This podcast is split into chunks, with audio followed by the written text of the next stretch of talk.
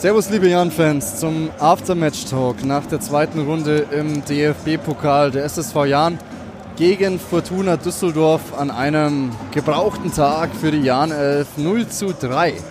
Der Endstand zugunsten unserer Gäste aus Düsseldorf. Wir haben das im Turmfunk begleitet, Lukas und ich, der Daniel. Ja, es ist, wir sitzen nach wie vor ein bisschen konsterniert noch da, Lukas, während im Gästeblock gefeiert wird. Die Fortunen zu Recht auch gefeiert wurden von ihren Fans, die am Mittwochabend nach Regensburg gefahren sind. Ja, ich weiß nicht, wie man das in einem Satz zusammenfassen soll. Es ist schwierig. Ja, ähm, boah, keine Ahnung, wie man das zusammenfassen kann. Der Wille war da, aber letztendlich war der Gegner ja vielleicht nicht besser, aber er war klüger. Ja, und es waren.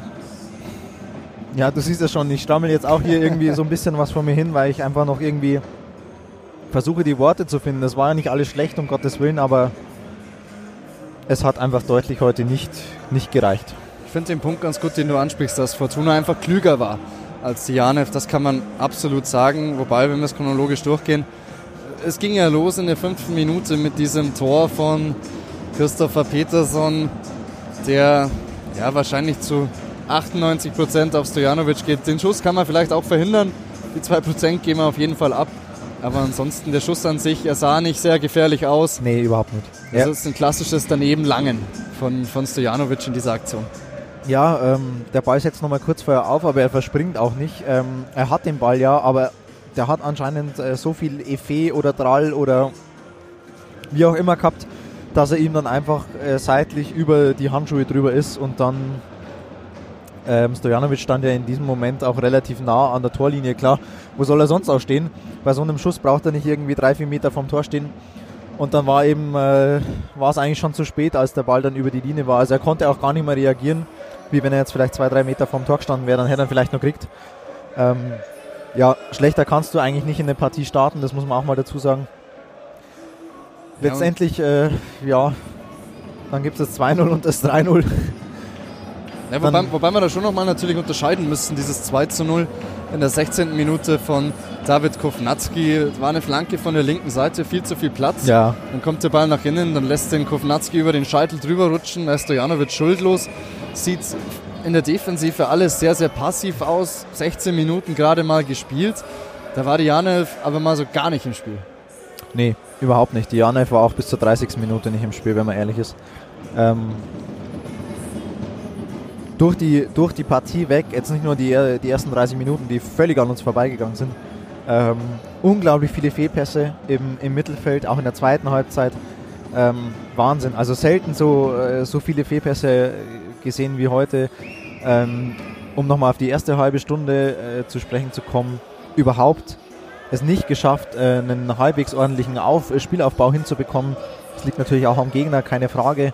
Ähm, aber da war, also puh, da musste man schon, ähm, da muss man den Fußball schon ordentlich gern haben, um diese halbe Stunde gut äh, finden zu können.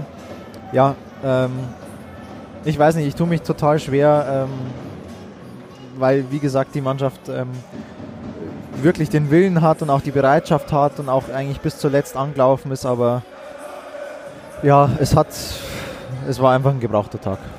Ja, und vor allem diese, diese halbe Stunde, wenn wir da nach Gründen suchen, einer, den ich in Übertragung schon genannt habe, war das Fehlen von Benedikt Gömber, weil ich vor allem in dieser ersten halben Stunde, das wurde zwar im Verlauf der Partie besser, da kommen wir auch noch zu sprechen, aber unser zentrales Mittelfeld mit Zalama, der das ja etatmäßig macht, aber dazu dann Idrissi, der Gimba ersetzen sollte, das aus meiner Sicht nicht so ganz geschafft hat. Die beiden haben ein bisschen überfordert gewirkt, muss ich sagen. Was aber nicht unbedingt mhm. daran lag, dass Fortuna so bahnbrechend überlegen war oder so bahnbrechend kreativ im Offensivspiel. Es war irgendwie daneben.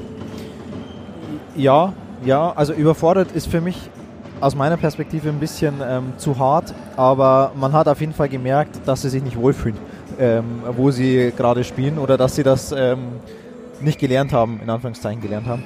Ähm, ja. Also so ein Gimber hätte dem Spiel schon gut getan, sagen wir es mal so. Auch mal jemand, der in so einer Phase, wo es schlecht läuft, mal ein Zeichen setzt, sich da rauszuholen. Aber das gelang ja dann so nach Minute 30 in etwa kam die Jan 11 besser ins Spiel. Lag aus meiner Sicht auch daran, dass Fortuna ein bisschen passiver wurde.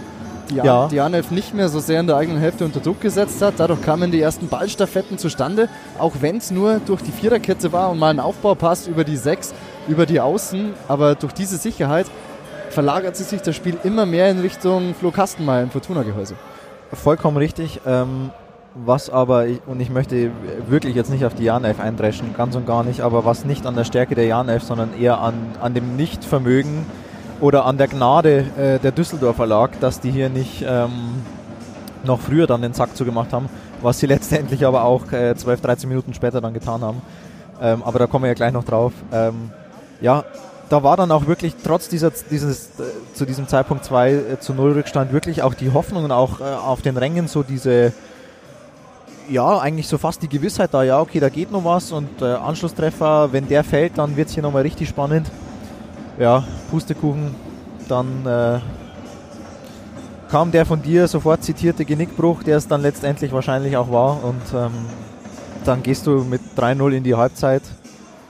Ja, wir haben es da schon angedeutet, als es gefallen ist, dass das vielleicht, wenn wir hier nach dem Spiel sitzen, was wir jetzt tun, dass wir dann darüber reden, dass das der Genickbruch Schrägstrich die absolute Schlüsselszene des Spiels war. Ich kann mich an Kaliskana erinnern, der eine sehr, sehr gute Chance hat, alleine vor Kastenmeier. Dann dieses Ding von Albers, wo in letzter Sekunde noch ein Fuß dazwischen ist, aus fünf Metern. Da, ja. Das muss der Anschlusstreffer sein aus einer dieser beiden Situationen. Dann gab es noch ein paar weitere, die nicht ganz diese, diesen 1000% Charakter hatten vor dem Tor. Und dann kommt in der 46. 45 plus 1 dieses Tor zum, zum 3 zu 0, was dann auch gut gemacht war. Ball kommt von der Toll. linken Seite hinein und dann Kovnatski, was der mit der Hacke zurücklegt und aus zentraler Position Emanuel Joa dann mit der Innenseite hackt den rein ins rechte Eck. 3-0, psychologisch wichtiger Zeitpunkt kurz vor der Pause. Ist auch einfach gut gespielt. Punkt. Also definitiv definitiv das ist halt gut gespielt, aber nervig, Schrägstrich. Einfach, nee. einfach nur bitter, dass es dir genau in dieser Phase passiert, weil das in der Absolut. letzten Viertelstunde die einzige Situation war, wo die Janelf nicht zu 100% auf der Höhe war. Ich will da gar nicht von einem Defensivfehler sprechen, nee. weil es, wie du sagst, es gut gespielt war. Aber das, das war der, ja, das der war, Cut, der endgültige Cut des Spiels. Das war der Cut, ähm, ja. Ja, das ist das war einfach gut. Das war einfach gut gespielt. Es war clever gespielt, es war abgezockt. Ähm, und drum, ja, es tut mir selber leid, das sagen zu müssen, aber drum hat Fortuna heute einfach verdient gewonnen. Und äh, ja, ich, ich kann mich leider nur wiederholen. Es ist, es ist echt schade. Es ist so schade, weil wir haben es auch in der Halbzeit angesprochen, obwohl wir da 3-0 hinten lagen. Die Fortuna war heute nicht unbesiegbar, ganz und gar nicht. Das ist richtig. Ja. Ähm, auch wenn es das Ergebnis jetzt so äh, vielleicht nicht vermuten lässt. Aber ja, ein gebrauchter Tag und ich glaube letztendlich, äh, wir haben es auch in der Übertragung schon gesagt, letztendlich kannst du ähm, hier wahrscheinlich noch zwei Stunden spielen und ähm, du wirst heute zumindest kein Tor mehr schießen. Das war auch, wenn wir dann bei der zweiten Halbzeit angekommen sind, der Hauptgrund, also zwei Hauptgründe. Einerseits offensiv kam zu wenig, vor allem zu wenig Durchschlagskraft. Und dann, weil du gerade auch von einem verdienten Sieg der Fortuna gesprochen hast, da würde ich, will ich ausdrücklich auch die zweite Hälfte mit reinnehmen. Da ist zwar kein Tor gefallen und auch die Fortuna war vor Stojanovic nicht mehr derart gefährlich wie in der ersten halben Stunde, wobei da auch Kovnatski ein Riesending hat in der, in der zweiten Halbzeit nochmal, wo, ja. Stojanovic dann nach seinem Fehler ja. in der ersten Hälfte schon ein Ding und auch in der zweiten dann gegen Kovnatski nochmal wirklich stark hält. Aber dieses Kovnatski-Ding ist die einzige hundertprozentige im zweiten Durchgang, die mir im Kopf hängen geblieben ist. Ja, ähm, vielleicht noch der eine Schuss neben das Tor ähm, von Mees, der recht knapp war und äh, drei, vier Minuten vorher auch noch ein Schuss, diesmal links am Tor äh, vorbei. Ich weiß jetzt tatsächlich nicht mehr, wer den abgegeben hat. Aber so richtig, also wirklich so richtig, ähm, sind es vielleicht zwei mit gutem Willen, drei richtige, gute Chancen der Regensburger. Und das ist dann leider über 90 Minuten gegen Fortuna Düsseldorf dann einfach zu wenig. Vor auch gegen andere Gegner zu wenig. Absolut, vor allem auch, weil die Fortuna ihren Negativtrend, ja, zwei Niederlagen zuletzt, 0 zu 1 jeweils in der Liga, wieder so ein bisschen wettgemacht hat, obwohl die Verletzungssorgen ja nach wie vor da sind bei Ja. der Fortuna. Ich finde, die Innenverteidiger Christoph Klarer und Tim Oberdorf haben ihre Sache sehr, sehr gut gemacht. Eigentlich ist das ja die zweite Garde, weil Jordi de Weiss mit Ja. Verletzung fehlt und auch Kapitän André Hoffmann noch laboriert an einer Muskelverletzung. Da hatte ich zumindest im Gefühl, okay, bei denen läuft es jetzt nicht. Es ist nicht die etatmäßige Innenverteidigung. Die müssten defensiv mit genug Entschlossenheit eigentlich zu packen sein. Aber das waren sie gar nicht.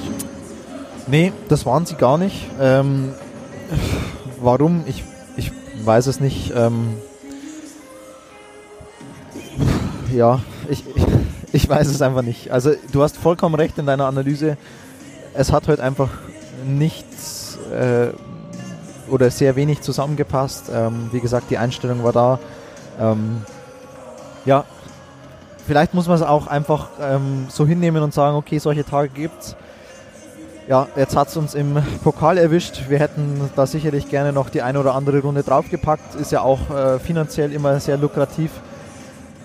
Ja, jetzt konzentrieren wir uns auf die Liga. Da haben wir auch genügend zu tun, gerade in den nächsten Wochen. Du hast es schon angesprochen, gegen äh, teils direkte äh, Konkurrenten.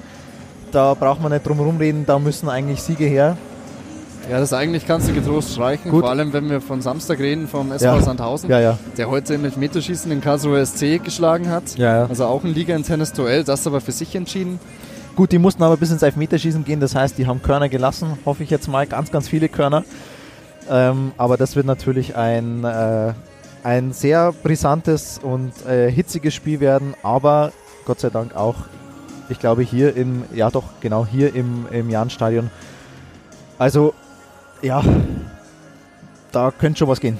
Im Endeffekt bleibt der Mannschaft sowieso nichts anderes übrig, als die, als die üb übliche Mundabwischen. Äh, weiter geht's, Ja. Chose auszupacken Ja.